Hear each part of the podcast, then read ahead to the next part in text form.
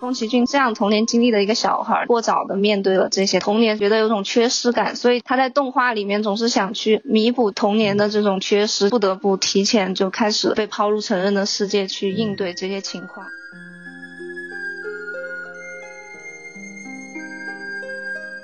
好，欢迎收听新的一集什么电台，我是孔老师。今天就我一个人，就就又没有大老师，然后大老师最近就拍片子比较忙啊，我们希望他。在未来的十年之内再回来录期节目。今天没有办法，还是我一个人录啊。虽然就是啊，就没有大老师，然后你们也不怎么愿意听我说话，但是没有关系。我这次请到了一个女嘉宾，对吧？这很不容易。我们节目有多少年没有来过女嘉宾的那种感觉啊？造福广大的粉丝呢，然后也是弥补一下大老师去世的遗憾呢。我们找到了一个女嘉宾来参加我们的节目。而这个嘉宾本身的身份比较特殊呢，是因为她本身是我们的一个听众。然后就特别好，然后我们让这个我们的这个新嘉宾给大家打个招呼。好，大家好，我是佳佳同学，啊，是我们什么电台的一名野生听友。今天非常荣幸能来到什么电台和孔老师来聊这个动画《龙猫》。好，他下去把主题点出来，特别好，我都快忘了。今天我们是讲一下《龙猫》啊，就是这个片子为什么要讲它呢？是因为它在这个周末呢重新在中国大陆上映了。嗯，应该是有印象是宫崎骏的电影第一次在中国大陆正式的上映。对，这次呢我也是。是因为发现这周实在没有节目可以讲了，那我们就聊一聊吧。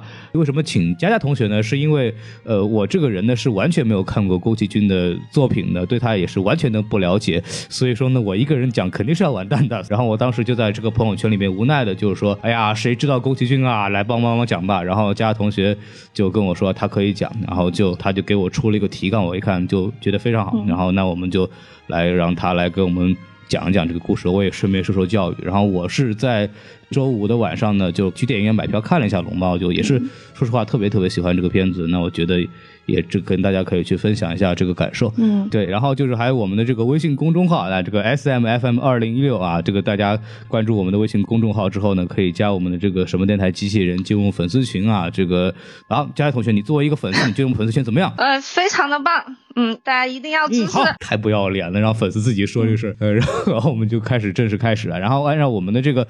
常规流程，按照常规流程呢，我们先要来那个进行一下基本的这个电影介绍，然后呢，我还是按照这个一般的我们的这个问题呢，先来给大家说一下这个评分和票房啊。其实哎，说评分这个事儿嘛，挺那个啥的。作为这个吉普力工作室和宫崎骏的最著名的代表作，可以说应该没有之一了吧？龙龙猫作为来说，那它的这个口碑自然是非常好的。呃，IMDB 八点二，然后豆瓣九点一分。烂番茄百分之九十四啊，这个事情其实我觉得说的也挺不趣的，因为这种片子我们讲一个经典片子，说它评分怎么怎么样，其实也没什么好说的。然后呢，说一下票房，这个这个周末是在国内的第一次上映啊，然后其实票房说实话还不错。我们现在今天录制节目的这个日期呢是二零一八年的十二月十六号，也就是现在是一个周日的上午啊。然后呢，龙猫目前为止。你猜怎么着？在当天票房是排在了当日票房的第二名，也就是第一名是海王啊。这个海王最近在国内，我们在上期节目里边已经聊过了，这个票房已经是势无可挡了。虽然在北美那边其实还没有看过，对，还没看。龙猫现在是排名第二，目前为止是总票房应该是六千六百六十二万，哇，涨得非常快，成绩还不错。对，然后预测票房现在是一点六二亿啊，比之前还要高。作为一个所谓重新上映的网上都能看到的片子，它能够有一点六二亿的这个预测票房呢，它表现也是非常的不错的。因为迪士尼的所谓的这种新的电影，它其实也就拿到个两三亿、三四亿，像《无敌破坏王》就是这样的一个成绩。那么这个片子当年其实，在是在日本国内八八年上映，对吧？对对。据说当时是有八十多万人次的观看，是的，而且。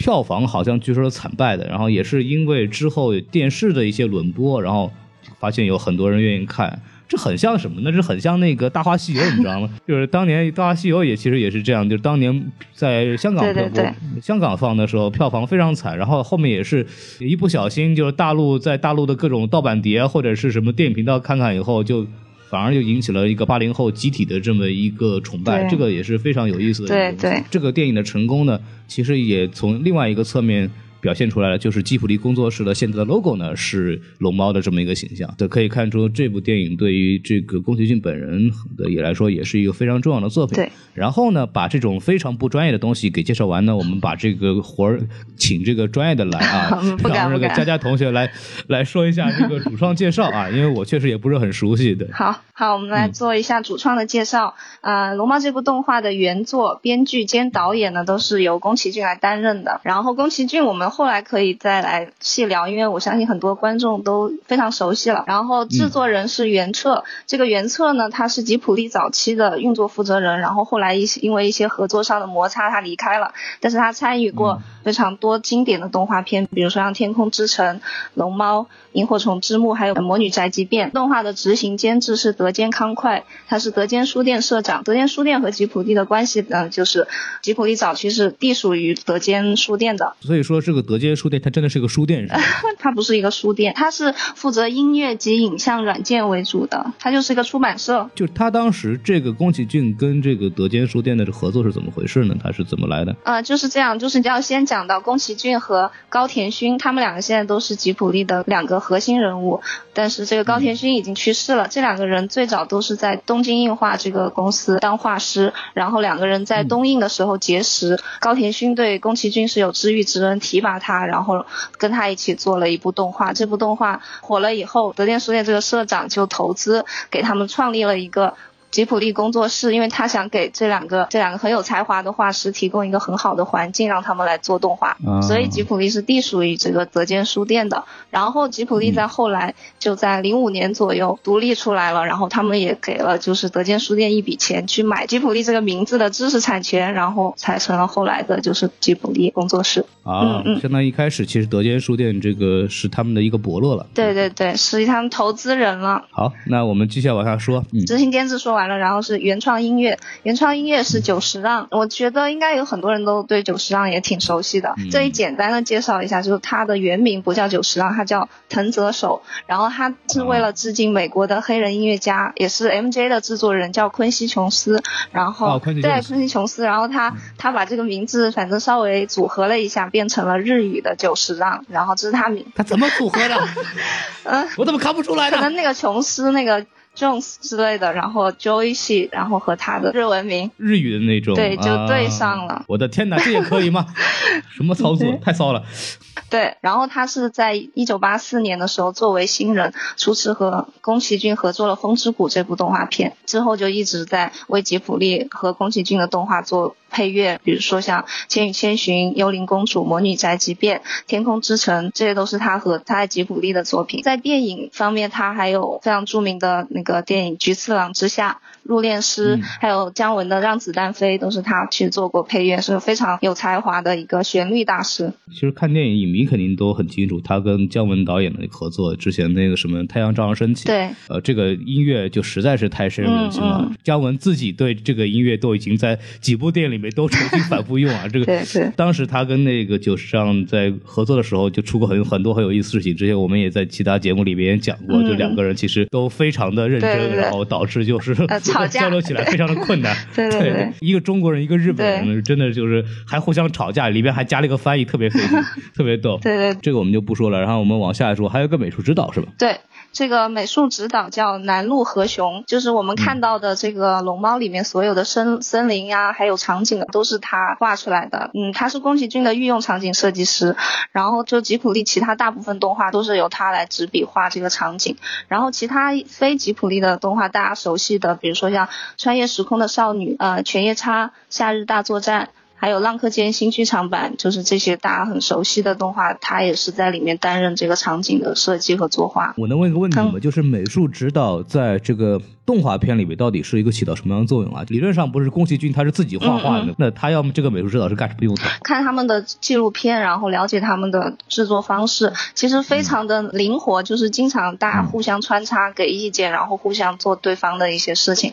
但是宫崎骏在这里面，他主要是画一些人物动态的的这些主角。然后这个美术指导南路和雄，他主要是在画场景的部分。其实他叫美术指，不只画了场景，他也还要帮其他的成员监督他们的美术方面的东西吧。对，因为在电影当中，美术指导其实是也是负责这个场景搭建的嘛，他是要负责整个景的那种的准确性和以及这种所谓导演要求的那种环境的那种感觉。从动画片来讲的话，可能也就是来负责一些就场景上面的这种监督，就是这个场景夏天应该画成什么样子的，可能是有这么一个东西。嗯嗯，对。然后我们这个主创就介绍到这儿啊，大概给大家说一下，其实每个人说实话都是我们从现在的这个时间线来看，那现在都是一个青史留名的大师级别，就是特别是九十让这些我们本身的影迷来说也是非常熟悉的。然后，那么，所以这部电影其实毕竟是一个八八年的电影，从上映到目前为止，其实影响力非常的大。比如说，英国的《独立报》就认为说龙猫是人类历史上最伟大的卡通角色之一，龙猫的粉丝也是遍布全球了，连黑泽明也非常喜欢龙猫。黑泽明特别喜欢龙猫，挺奇怪的。对对，觉得龙猫非常的萌。然后他们可能有一些天文学家啊，也很喜欢龙猫。然后他们发现了小行星以龙猫命名，这个天文学家应该是吉普力的粉丝，还还有一颗行星是以宫崎骏命名的，所以天上就是有以宫崎骏和龙猫命名的两颗小行星。对，然后猫也客串过《玩具总动员三》，对，作为彩蛋。所以说这个也是是日本动画的，它在世界的影响力确实是还挺厉害。对，它能够在这个迪士尼的。作品里边出现，因为本身宫崎骏在世界上，他也是一个匹敌西方的迪士尼梦工厂巨头公司的这么一个东方的动画创作人。这一点来说，他其实也是得到了美国这边的西方的动画巨头的这种尊敬。就算啊，宫崎骏老师说我打死不用电脑画画，人家还是在他人家的电脑动画里边就给他弄了这么一个客串在，对，挺有意思的。然后按照我们的流程，应该打个分是吧？然后我们。就先让这个粉丝来打分吧。然后，那我呢，其实可以打五分。就以豆瓣来说啊，就五星满分的话，我打一个四点五星。我的零点五星是因为我想留给我更喜欢的宫崎骏的其他的动画，比如说《幽灵公主》和《千与千寻》，还有《哈尔的移动城堡》，我觉得都跟这一部也算不相上下的，甚至有我更喜欢的点，所以我留零点五分给其他的动画。我是第一次看，因为之前宫崎骏的作品，什么《千与千寻》啊，什么东西，大概我都。知道，然后或者是或多或少看过一些片段什么的，很多人也讲过，但是我没有完整的看过一部宫崎骏电影，所以这是我第一次看。然后我看完以后，呃，最大的感受是就很干净，那里边的人真的是非常的可爱，非常童真，然后想表达东西其实也是非常美好的那种很可爱的那种画面和人物关系。对，这个是非常非常打动我的。虽然他的故事就是我们一会儿会说到，我觉得其实。还蛮简单的这么一件事情，但是它里边传递出的很多细节。让你感到就是看完以后，这个世界非常的美好。这这个是他让他其实非常非常打动我的这么一个一个部分。当时我豆瓣上直接就给了一个五颗星了。然后我觉得就是这种动画片的存在，它能让人对这个世界的感受会更好。呃，你慢慢长大以后，你会觉得这种的元素和这种童真是啊，你越来越想有的这么一种感觉。这个是让我觉得我能给他一个很高的成绩的一个。原因啊，对，然后我们来说一下我们自己比较喜欢的地方，然后我们还让佳怡先说吧。好，嗯，那我们先聊一下这个情节上的优点。宫崎骏在他的这个作品里是采用一个代入式的情感投射，就是主角。嗯，一开始就是他马上进入一个新的环境，有非常多的对新场景的探索和好奇心，这个是很容易带动观众，就是跟跟随主角这个姐妹俩很快的进入这个电影，对，这就是个优点吧，我觉得是。一开始的这个电影的开头是一个他们从一个其他地方搬到一个农村里面去。嗯。呃，然后他们就必然会有一个适应新环境、认识新世界的这么一个过程，非常有效的一种让观众跟着角色一起去发掘的这种一种叙事方式，这个是呃很打动人的地方。动画片嘛，我们叫动画片，它其实有一个非常非常重要的一个目的，很多时候它需要去塑造一个全新的世界，这种情节设定。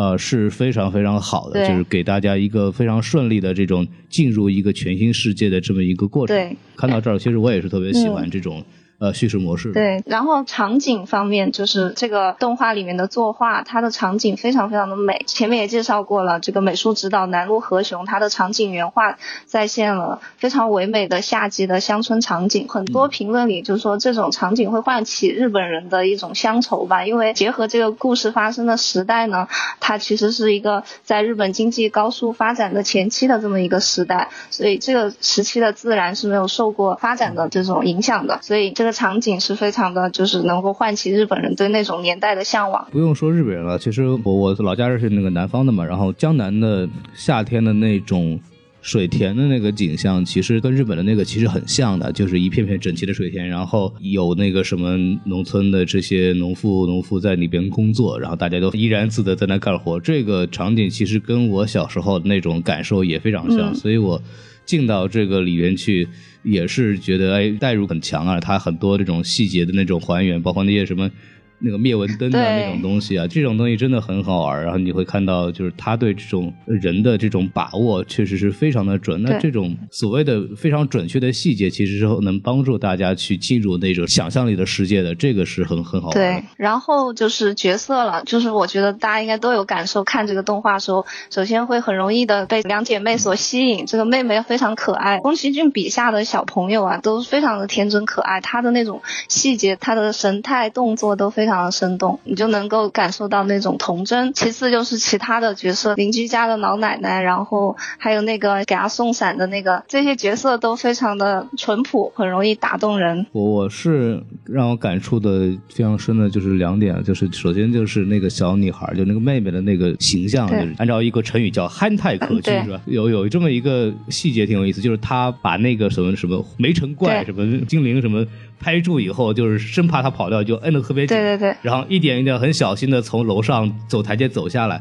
那个细节真的很有意思，就是把那个小朋友的那种得到了一个什么很了不得的东西，然后生怕丢掉，然后还一边走楼梯往下走，一边特别小心，生怕摔倒。呃，对小朋友那种还原度做的真的特别好，嗯然后包括还有那种。小妹妹她第一次碰到龙猫，她摔到那个龙猫身上，对她在那个肚子上那边想凑近看龙猫的这个脸，对对对然后她不是说呃起来那个什么往前走，她是手撑的地，然后拖过去，就手撑着龙猫的肚子这样拖过去，嗯这这些东西就是非常非常小对她完全不怕那个龙猫，然后就跟龙猫一起睡觉。我觉得那个地方特别特别打动我。我看到是第二次看那里，竟然是我的哭点。哦，就是他们那种很非常和谐的这种特别和谐他是通过这些呃动作啊，还能反映出这个小朋友的这种天真和那种心境。嗯其中包括那个小男孩对那个姐姐的那种所谓的小的情愫，这个很有意思。就是作为一个小男孩来说，这种东西都有。小孩也完全不说话，然后也没有什么，就是特别有意思，就拿那个伞往前怼说，嗯嗯，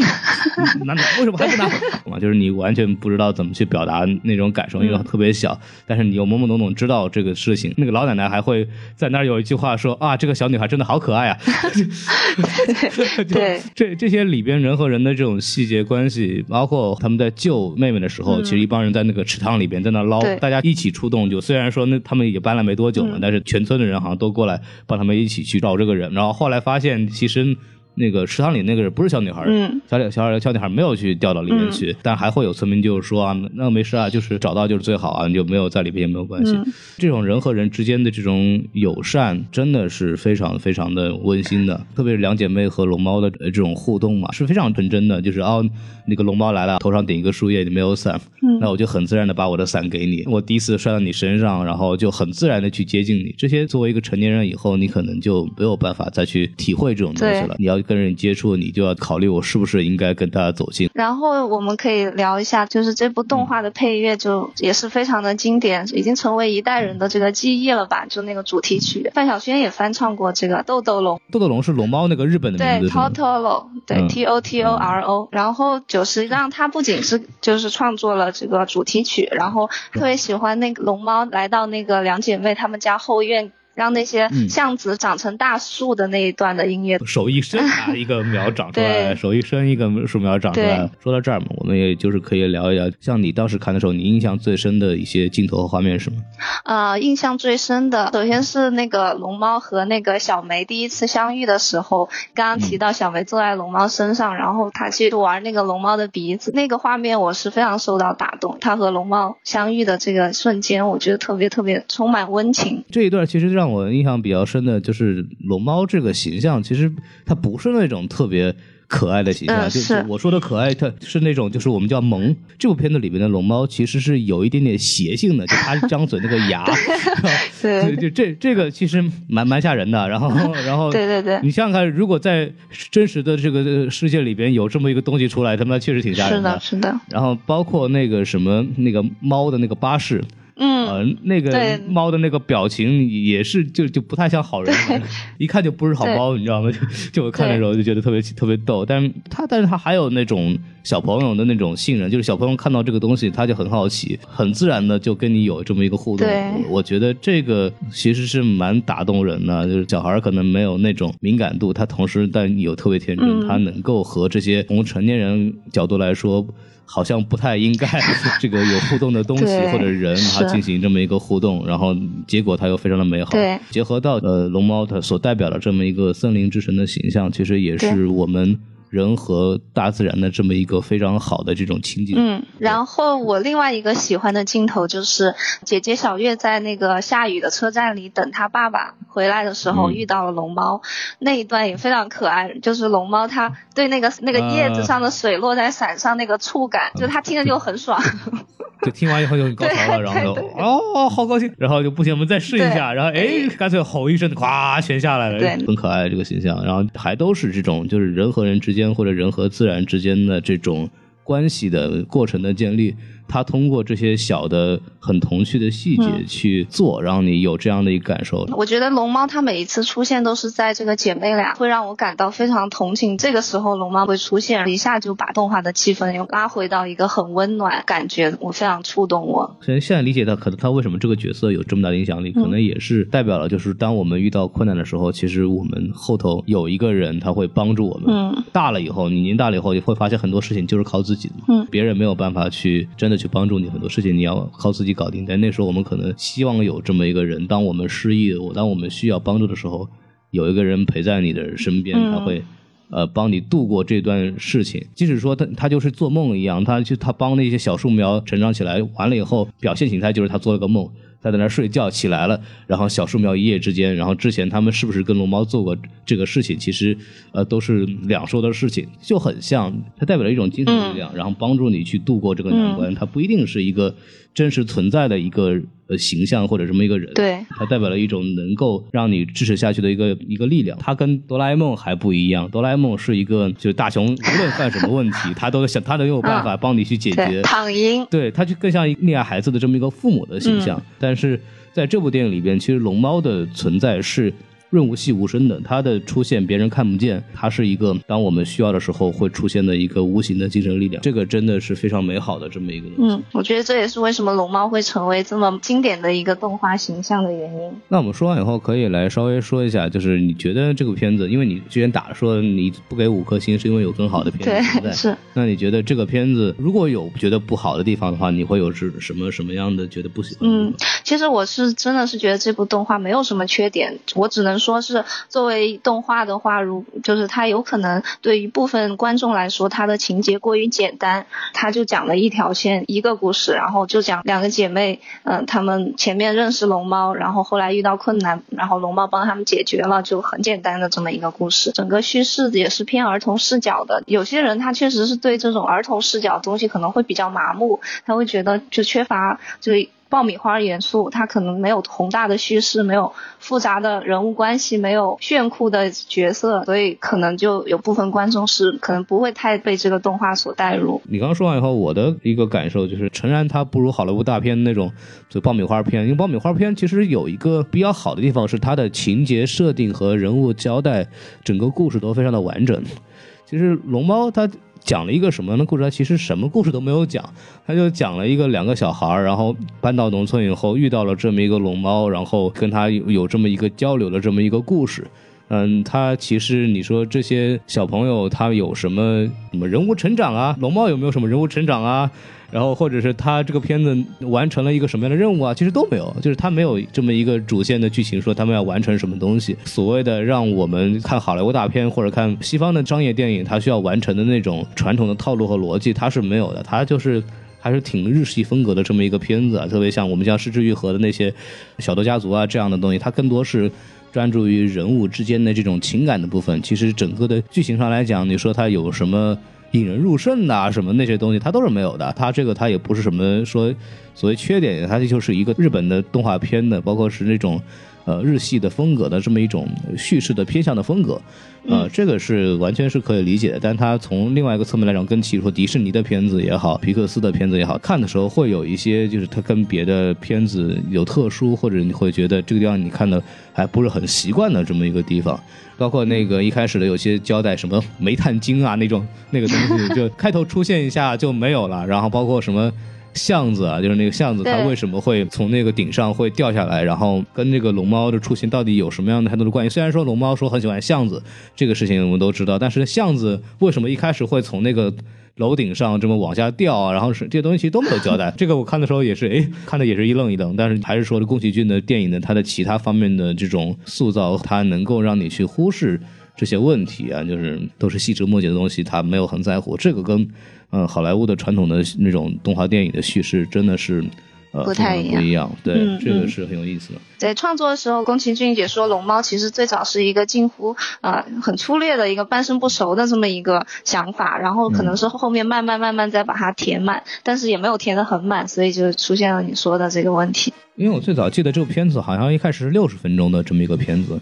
嗯，然后为了这个让这个龙猫能够上映，他们其实当时还。我忘了是谁的另外一部电影，其实跟他们同步一块上映的，是《萤火虫之墓》，这个是高田勋的作品。哦，对，就是好像他们是本来是打算拼成一个拼盘，然后一块上，然后后来发展的发展的，后来发现，哎，好像都能做成九十分钟长片，然后就全做成长片了。最早是打算就是铃木敏夫是发行人。他想把这两个《龙猫》和《萤火虫之墓》的这两部动画放在一起打包来上映，但是他德间书店就认为这两个主一个主题是战争啊，一个主题是讲的是农村的故事，觉得这两个故事都缺乏一种吸引力，因为当时日本的动画还是更倾向于就是做一些看起来轻松愉快，然后有很多呃就像爆米花电影元素这种东西，所以觉得这两个主题都不太好。对，但反而就是这两部作品好像也也就成了分别这两个人的一个经典代表。作了，对，但实际上你说德杰书店他做的对吗？其实也对啊，他当时票房确实也不行嘛。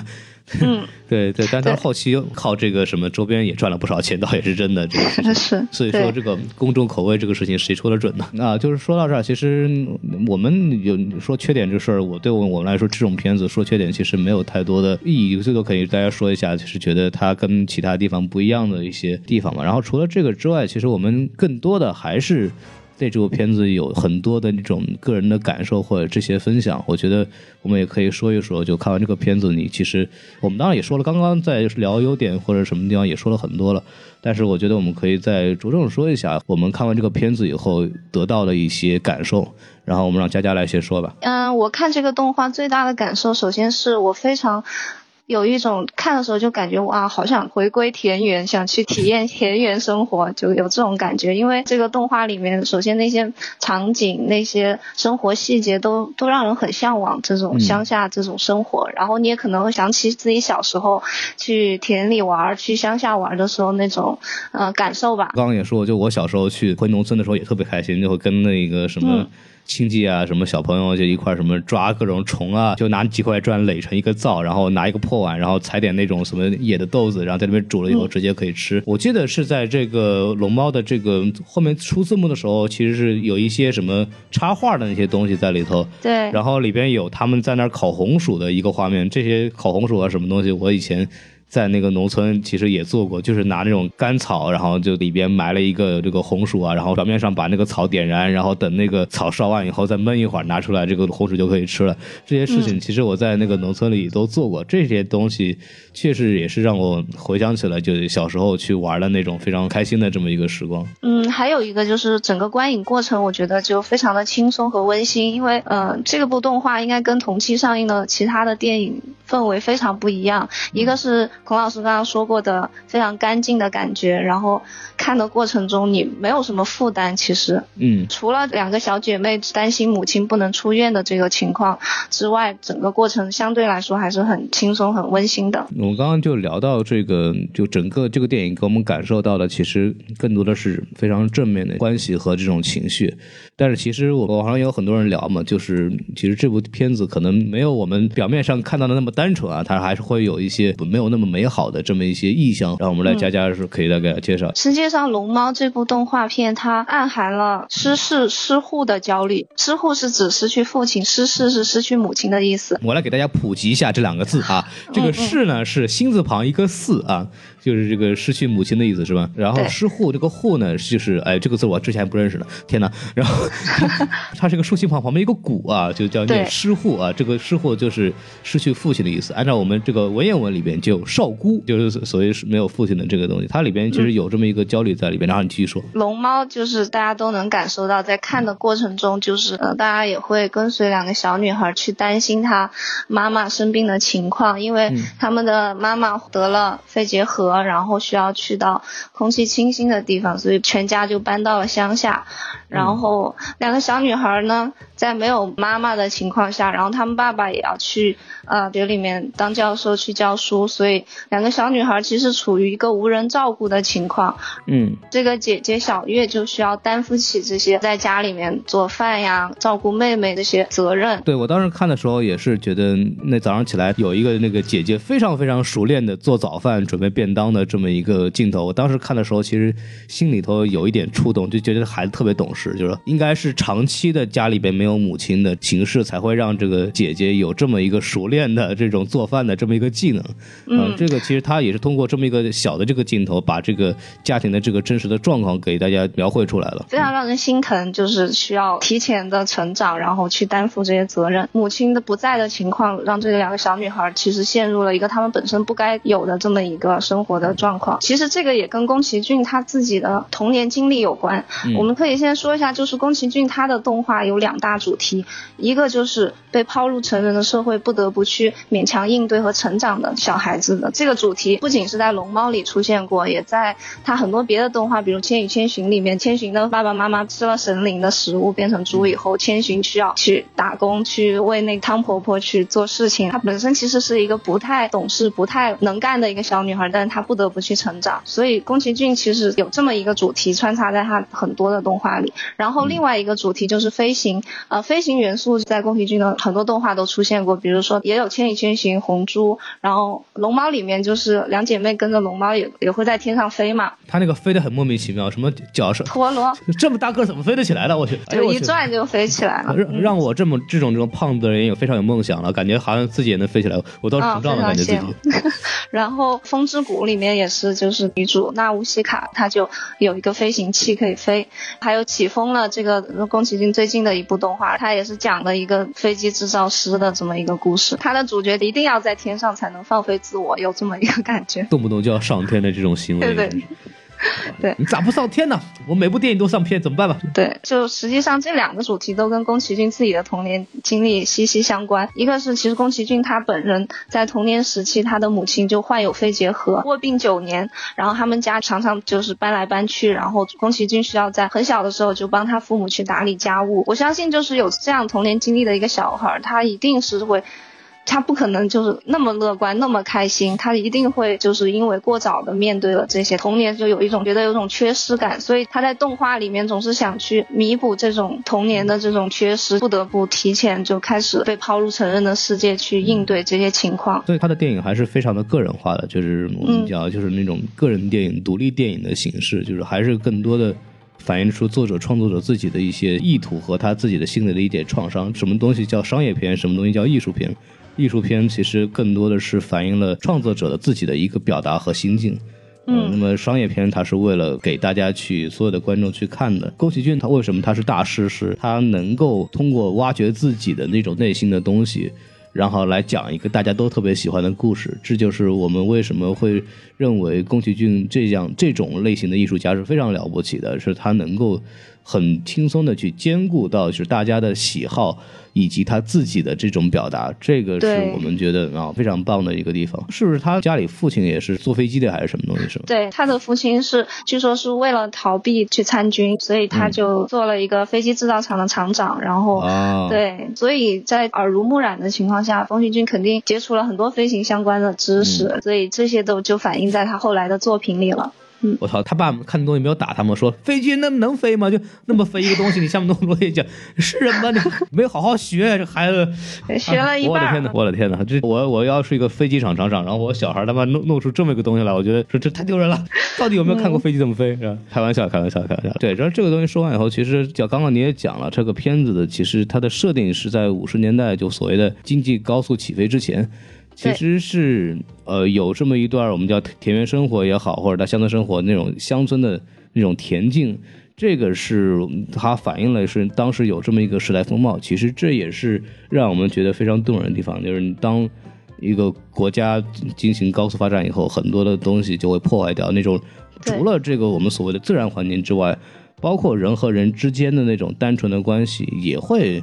有这个明显的变化，这个我们其实作为中国来说，我们也能意识到，就改革开放之后，这个人和人之间的关系和那种那种思维方式就已经呃变化的很多了。那种很比较干净的，相对来说没有那么多功利的那种想法，就慢慢的就没有了。这个也是这部电影其实给我们带来的这么一种想法吧。对，然后我们就是给大家稍微稍微说一下这个除了电影情节之外的一些东西啊，外延部分可以给大家说一下，因为龙猫这个文化的影响力。也造成了很多各种各样的解读嘛，然后它确实也跟一些我们历史上出现过的一些案件有关系啊，这个我会让佳佳同学跟我们来聊一聊。啊，首先这个事情就是大家要理性看待，因为我知道就是很多人认为龙猫带给大家的更多是美好的感受。霞山事件，龙猫的取景地在日本的霞山县，然后这个地方实际上发生过一个惨案，就是有一对姐妹，她这个妹妹被被绑架了。然后这个姐姐就慌张的去到处去找这个妹妹，最后好像是在森林里面发现了妹妹的尸体。然后当时妹妹是身中十六刀，还有说法是被肢解。姐姐发现妹妹尸体之后，她也大受打击。然后在跟警察做笔录的时候，就说了一些什么猫的怪物啊，见到了很大的狸猫怪物之类的这种意味不明的话。这个也是我在 Google 上搜到的信息，自己不确定是不是就真的是百分百还原了这个事件。但是就是惨案跟龙猫的情节有很多的相似点。首先是这个案件发生在五月份，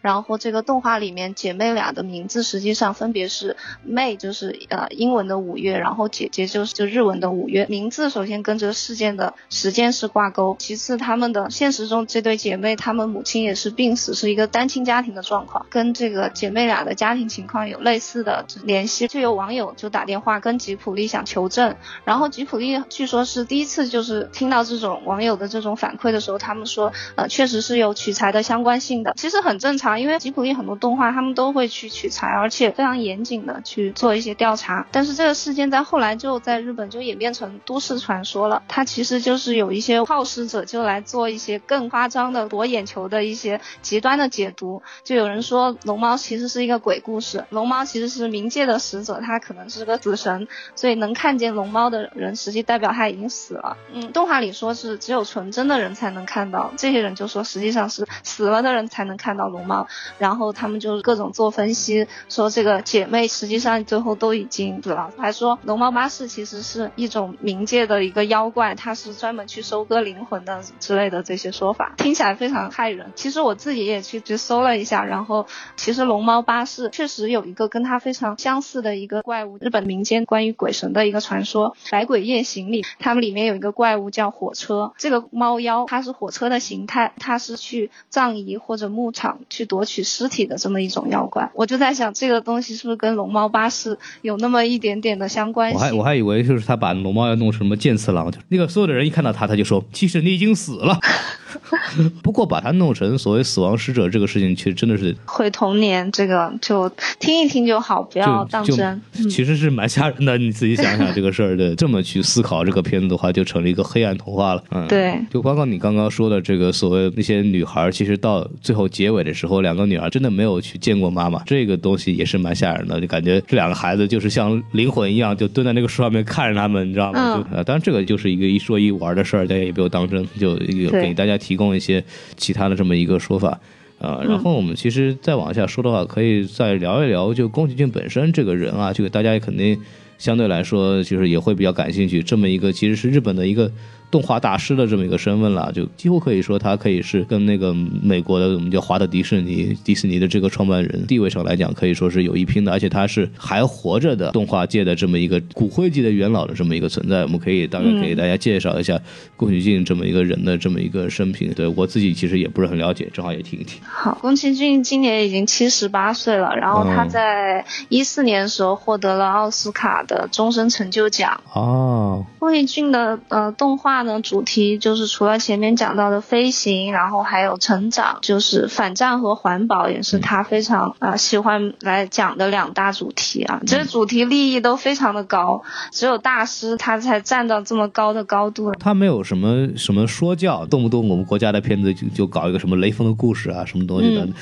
就那种一集讲一个小故事，然后让你学到东西，这是我们国家动画片经常喜欢干的事情。这个，但是宫崎骏他其实就是虽然把利益。定的很高，但他其实是更多的把这些主题和他想表达的东西放在人物之间的关系和那些小故事上面，让你从这个故事里边自己能够得到一些东西。嗯，反战这个主题呢，呃，代表作有起风了。然后还有红猪，像环保这个主题，它的代表作有呃幽灵公主。其实它这个很多动画里都有了，但是就是说最突出的就是幽灵公主。幽灵公主是讲什么东西的呢？呃，幽灵公主其实它在里面有一个内核是在讲人类和自然之间的关系。它在讲人类他们在自然中获取自己需要的资源的同时，跟呃山里的一些神灵发生了一个冲突。哦。他在讲这个，决在这个冲突的背景下发生的一系列故事。风之谷呢，它也是在讲人和自然的关系。这个动画也是宫崎骏早期的一个经典作品。然后他讲了女主角去拯救这个福海里的这些呃王虫，然后最后这个虫反过来救了这个女主角，就是在讲人与自然之间产生冲突，然后最后靠爱来化解，靠宽容来化解这样一个主题。还是一个挺单纯的这么一个事情，就是好人有好报，努力有回报这么一个。的事情，宫崎骏本身他这个人感觉好像是一个。就是非常有爱的这么一个人，是吗？嗯，但实际上，宫崎骏他在工作中是一个非常非常严格的人，他对他的下属，然后对员工其实要求很高。我在看那个关于宫崎骏的动画制作的纪录片的时候，他在里面那个制作现场的那个压力啊，工作压力，隔着屏幕都能够感受到，压力非常大，因为宫崎骏对每个人要求都很高，人稍微稿子画的不好。他会非常不留情面的说你这个人物没有神态，你这个人物是非常失败的，然后他会给到很犀利的意见，然后甚至是他自己儿子宫崎吾朗，他跟他儿之间就是工作的。过程是非常非常不顺利，两个人不停地产生摩擦，然后他儿子的东西一直被宫崎骏否定，宫崎吾朗甚至在工作室里面他会把自己的画给蒙起来，不想让宫崎骏看到，因为他知道宫崎骏一旦看到他的东西就会给出一大堆不满意的意见，然后宫崎骏甚至到了最后整个动画都已经做完了，已经改不了的情况下，就对他自己儿子作品还是否定的这么一个状况，所以说宫崎骏。其实对作品要求非常非常的高，跟他工作不是一个轻松的事情。在吉普力的这个工作室里面，就是可能不是大家想象的那么美好的一件事，它其实是非常充满挑战、充满困难的这么一个过程，因为他要求非常高。嗯，我记得他那个时候就是他儿子那个片子上映的时候，他直接就是公开发表说他觉得那个片子是个垃圾。对。还还挺狠的，而且我看那个访谈，就是押金手，就是我们说画那个《攻壳机动队》的那个作者，这也是非常厉害的这个动画大师了。但是他之前小时候是想去吉普力工作室工作的。然后直到跟那个什么宫崎骏有接触的时候，当时给的印象就是说说我说我第一印象啊，他是一个特别令人轻松愉快的人。但是我们在讨论问题的时候，一讨论激动的时候，他就完全不给你面子，然后很坚持自己东西，然后简直就是个混蛋。你知道，就是我很理解他这种感受，就是年轻的人他有一个崇拜的大师，结果他这个跟那个大师一接触以后，发现这个大师他们根本不是那么他想的那个样子。这个老头真的特别牛逼。然后还有一个事儿，就是《幽灵公主》刚刚提到，也他的一个代表作品。他当时在北美发行的时候，有这么一个事儿，就是北美那边片方就是要求学的片子好像太长了要删减，跟中国很像，什么动不动删减。他给他删减以后，宫崎骏就特别不爽。就对我们一般来说就不爽，那怎么办？就一般就发发邮件什么的。他就比较牛逼，他就直接给那个发行人就寄了一把武士刀。然后刀刃上写着一行字，就是不得删减。就这就是真正的我们意义上就是给编辑寄刀片，就是这他这个不是刀片，他就直接寄了一把武士刀过去。我操！对，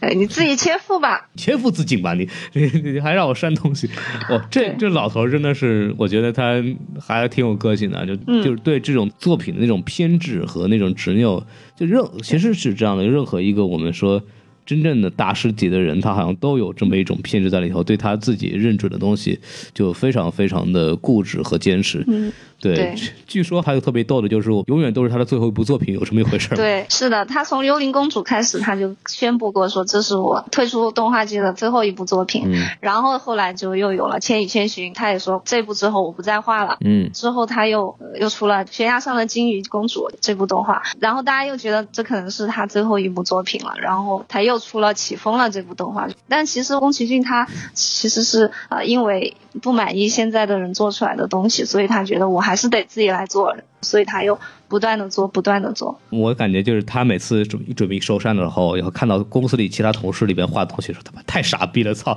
还是自己画的。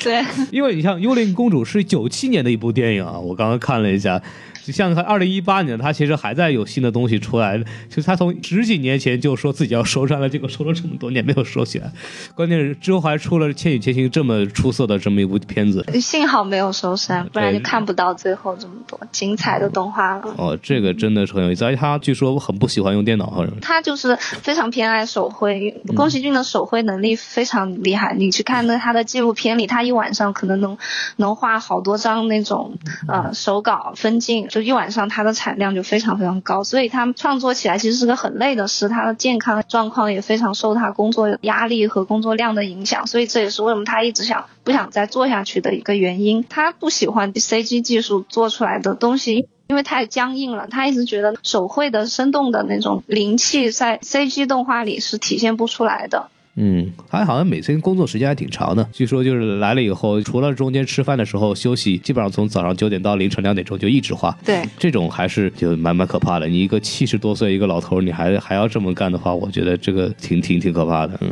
对，而且他就这几年就有越来越多的同事离开了，然后他就也能感受到自己的时间在减少。其实一个人在战斗那种感觉是挺不容易的。包括高田勋也是他的前辈，对他有知遇之恩的，然后在今年四月份的时候也去世了，所以嗯我感觉在这种情况下，他还在坚持做动画，这个是一个非常不容易的事情。有些细节给大家可以说说一下，就是我们知道画画的时候，一般我们都用二 B 铅笔嘛。然后现在宫崎骏画画已经换成六 B 铅笔了，是因为他画不动了，就是硬的笔他已经没法用了啊。这个细节可以看出他确实是年纪越来越大了。然后最近不是他又要重新画一个片子，就是什么你想活出怎样的人生吗？是这是他最近要出的片子。然后当时特别逗，他说找他们那个那个工作室的人就商量说说我们这个片子啊，准备二零二零年完成。然后铃木就说：“操，照这个说话的话，你他妈画完分镜的话，你就就挂了吧得。就是你要是画完分镜你就死了，这部片子我们肯定火。”然后，然后宫崎骏就说：“那那我是不是不死都不行了？” 我说：“必须得死一回。这这这事儿还挺好玩的，对确实是拿生命在画画了，这么一个人。”是的。我们除了把这个宫崎骏聊完以后，其实我们可以再聊一聊，就吉普力啊，就吉普力，就虽然说吉普力是宫崎骏为核心的这么一个。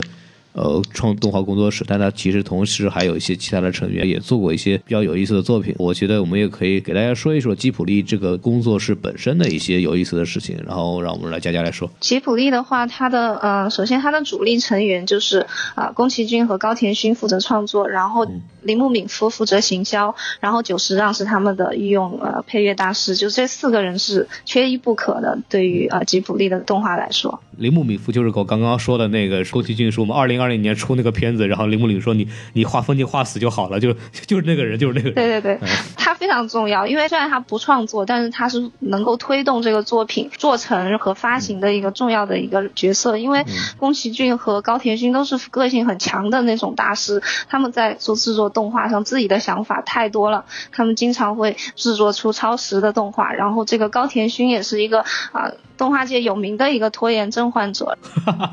对，然后他他真是能把一部动画剪就拖到没法上映，经常定好了上映的日期，就一定是不可能在那个日期真正上映，一定要再往后拖，往后拖。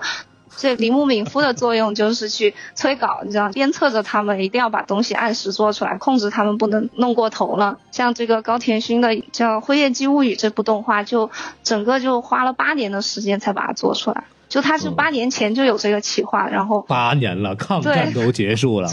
对，然后也成为了很不幸的，成为了他人生前最后一部作品。铃木敏夫在中间确实有非常大的功劳，就是推动这些作品能够及时的上映。嗯，我记得铃木敏夫其实还是很努力的，曾经试图让宫崎骏用用电脑的。对对对，他特别逗，就当时买了电脑，然后还不敢跟那个宫崎骏说，然后他就骗宫崎骏说啊，这些都是那个文字处理器啊，都是都是都是打字机。宫崎骏那个特别逗，宫崎骏觉得哎，怎么公司里突然多了这么多这个文字处理器？然后他甚至在动画里边就是画一个文字处理器的时候，是画了一个苹果电脑，然后他当时都不知道那个其实是电脑，嗯然后特别逗。然后他为了宫崎骏用跟宫崎骏说，因为宫崎骏很喜欢下象棋，他就在这个电脑上面装了一个象棋的软件给他说嗯，哎，我们下象棋吧。然后他就他就下，觉得下的很开心。大概也就不久吧，然后他突然跟那个铃木写了一张纸条，正面写的是我是不会上当的，反面写的是我再也不下象棋了。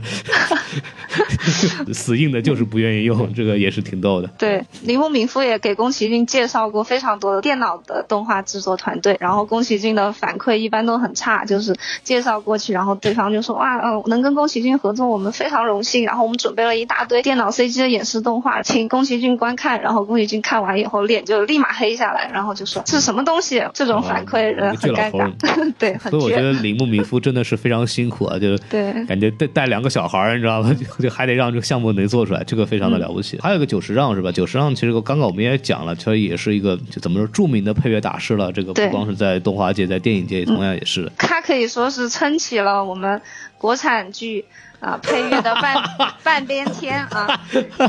首先，我们可以说一下，就是如果稍微对他的旋律比较熟悉的朋友，可能会发现我们很多的配乐已经被就被盗用了。比如说《士兵突击》里面就用过就是让菊次郎的《夏天里》那部呃非常耳熟能详的钢琴曲啊，嗯还有里面的各种配乐都被盗用过，然后还有他呃为北野武的电影《大佬》做的电影配乐也是在《士兵突击》里也被用过，然后我们看过的一些港版《天龙八部》呢也盗用过《幽灵公主》的配乐，然后还有林志颖版的《绝代双骄》里面也用过《幽灵公主》的配乐。像我有朋友，他们以前没有看过宫崎骏的动画，后来看了，他说：“哎，宫崎骏这个动画里怎么盗用了《天龙八部》的音乐？”就就会、哦对，就会有这种说，哎，我听过啊，这这个配乐已经就是听烂了，港版的武侠片里在这里出现，反而他们觉得很出戏，被盗用的情况非常严重。然后还有一个就是国内还有各种盗版的九十让音乐会啊，大家要、啊，对要谨慎的去听，因为那个质量可能参差不齐，但他们都会说自己是九十让音乐会，你就会以为他是九十让本人来了，或者是就是他的制作团队和他的里面的人会来，其实都是国内的那种盗版音乐会。这种所谓的电影的那种音乐会啊，什么东西，国内还挺多的。但是发现其实真正的是是不是由版权持有方来制作和传曲的，好像其实也和并不是。包括很多人其实请的那个来表演的团队，也都是那种社会闲散的音乐家临时组队的这么一个型，然后以一个什么什么什么爱乐乐团或者什么那种名义来表演，实际上本身的水平也非常的差。然后包括音乐它本身也是盗版的，这一块真的是可以说是非常糟糕的。包括之前我还跟大老师看过那个爱乐乐之城》的有一个电影的原声的音乐会，后来发现其实问题也非常多啊。这个有些城市的表演那些团队一看就不是专业的成建制的音乐乐团，现场的效果其实真的不是很好，但同时又特别花钱，所以大家也可以 这个 注意一下啊。对，嗯那最后还是代表这个中国的电视剧行业，那个感谢一下久石让老师一直无私的支持，什么玩意儿？对对然后接下来还有一个人就是高田勋，这个也是一个非常尴尬的，就是大家把很多高田勋的作品都认为是宫崎骏的作品了，因为宫崎骏在、哦在国内实在太火了，他知名度太高了，所以大家会把吉卜力跟宫崎骏划等号，认为吉卜力的动画都是宫崎骏制作的，其实不一定。其哦实像、像高田勋，他就担任过《风之谷》和《天空之城》的制作，对他其实也在参与到这个中间。然后他自己的代表作就是《萤火虫之墓》，就是一个非常催泪的动画。然后，哦嗯，高田勋的地位可以说确实是在至少在国内是被低估了。他也是一个真正的大师，他的作品的艺术性非常的高。嗯、我可以推荐，就是如果感兴趣的朋友可以去看一下他的最后一部作品，叫呃《辉夜姬物语》。这个作品就是我们刚刚提到八年他才创作出来的这么一部动画，里面的作画的那个画风是非常清奇的，它里面都是人物都像线稿一样展现出来，有一种潦草的感觉。它的线条在动态里面非常的灵动，对，就是是一个很少见的这么一个画风。因为呃高田勋他很喜欢在他的作品里去尝试，他不像宫崎骏就是非常呃专注于手绘，他也不排斥新的电脑技术的结合，所以他其实也是一个非常优秀的一个呃动画大师。然后他还有《平城离合战》《罪的童话》这两部动画也非常好看，推荐大家看一下。对，就大家可以看到，其实刚刚也讲了，吉普力其实不光是宫崎骏个人的这么一个工作室。如果我们想了解一些这个吉普力这个工作室的话，也可以去看一看刚刚提到的这些高田勋老师的片子啊，这也是呃吉普力工作室一个非常重要的一部分啊。否则的话，光知道这个宫崎骏，其实对这个工作室了解的不太全面。然后我们可以最后说一说这个，就是刚刚你也提到了很多我们他们一些工作的一些方式啊，包括整个工作室的这么一个状态。然后我觉得也可以推荐大家几部比较有意思的纪录片，这也是挺好玩的。我们让佳佳可以说一说。对，就是这些都是 NHK 为呃吉普力工作室拍摄的一系列的纪录片。呃，像以宫崎骏为主的就是《永不止步的人》这个纪录片是比较近的一部，就是讲嗯宫崎骏的，就是最近的一个状态这么一个纪录片。然后还有以宫崎骏、铃木敏夫和高田勋三人为主角的一个纪录片叫呃。梦与疯狂的王国，嗯，然后讲制作相关的话，呃，虞美人盛开的山坡，呃，宫崎骏父子三百天的交锋这个纪录片，就是里面讲了我之前提到的，就宫崎骏和他儿子在制作动画过程中的摩擦和那种、制作过程很多有趣的事情，对，很好看这些纪录片。然后还有就是呃，《辉夜姬物语》九百三十三天的传说这个纪录片是喜欢了解高田勋的观众可以去看一下这部纪录片，就是讲了他的制作的一些细节。太好了，那我们就是今天其实讲差不多了，然后讲的还挺全面的，有龙猫这个电影往开说，然后说了很多宫崎骏和其他一些相关的东西，然后也非常感谢这个佳佳来我们这边帮忙啊，因为这周实在没有节目了。说的不好，大家要原谅。嗯，啊，对，没有关系啊。大家说的不好的话，大家可以多做自我批评，多做自我批评。啊，对，然后 对，然后大家可以去那个什么关注我们的微信公众号 S M F M 二零六，然后我们要期待我们有最新的一个节目。这次的节目呢，可能就聊到这边，然后我们。之后呢，下一周会有蜘蛛侠、平行宇宙的这个啊，应该是让北美的小伙伴在那儿做啊，因为他们就是看的比较早，已经做出来了，然后所以说我们可以敬请期待一下。我们今天这个节目呢，就说到这儿差不多了，还是非常期望大老师什么时候能归来，我也非常辛苦啊，所以说那个这个我们今天就把这个节目就截到这边，还是再次感谢佳佳，就作为一个我们的听众。应该是第一次由我们的听众来直接参与来录制我们节目，就是作为一个电台来说，受宠若惊啊，就是能让我们的听众来愿意跟我们在这儿聊一聊天儿，这个也是非常不容易。然后佳佳本身也是我们那个南加大就我的母校毕业出来的这么一个学妹，所以说也是非常感谢对我们这个节目的支持啊。我们 UIC 就是出人才，知道吗？没有没有，欢迎报考 UIC，你们如果考得上的话，然后我们就今天把这节目就说到这儿吧，然后跟大家说再见，拜拜。拜拜。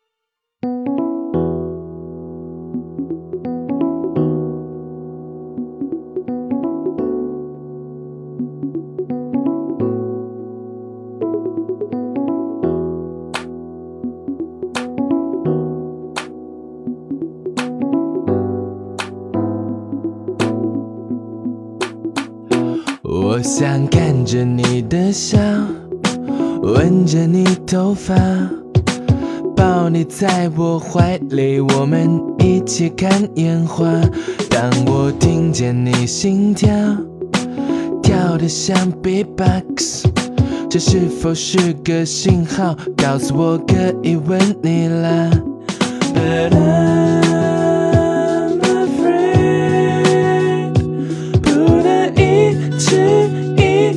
一起睡。因为那么多的诱惑，在这个社会，那么多的道理分不清楚错对。你心里想着谁，想永远守着谁，但现实未必那么完美。我说爱哟，赐我个梦吧，梦里的我从来不害怕风吹雨打。我说爱做，个美梦吧，梦里的你陪着我，看世间万物沧桑变化。哦，我的兄弟们在哪儿？谢谢你的护庇，我们曾一起长大。喝了这一杯，就早点回家吧。时间不早了，咱们都老了，别每次都喝挂。But I'm afraid，不能一直一起醉。因为那么多的责任被扛在肩膀，那么多的道理你得好好掂量。你比我最早认识你的时候坚强，但现实未必充满希望。我说爱有，赐我个梦吧，梦里的我从来不害怕风吹雨打。我说爱哟，赐我个美梦吧，梦里的你陪伴着我，看世间万物沧桑变化，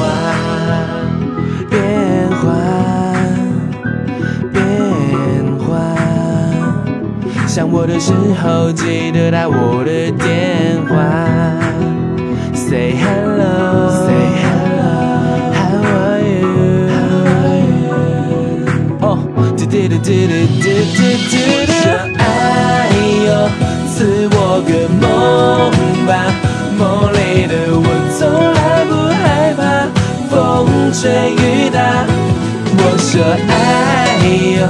赐我个美梦吧，梦里的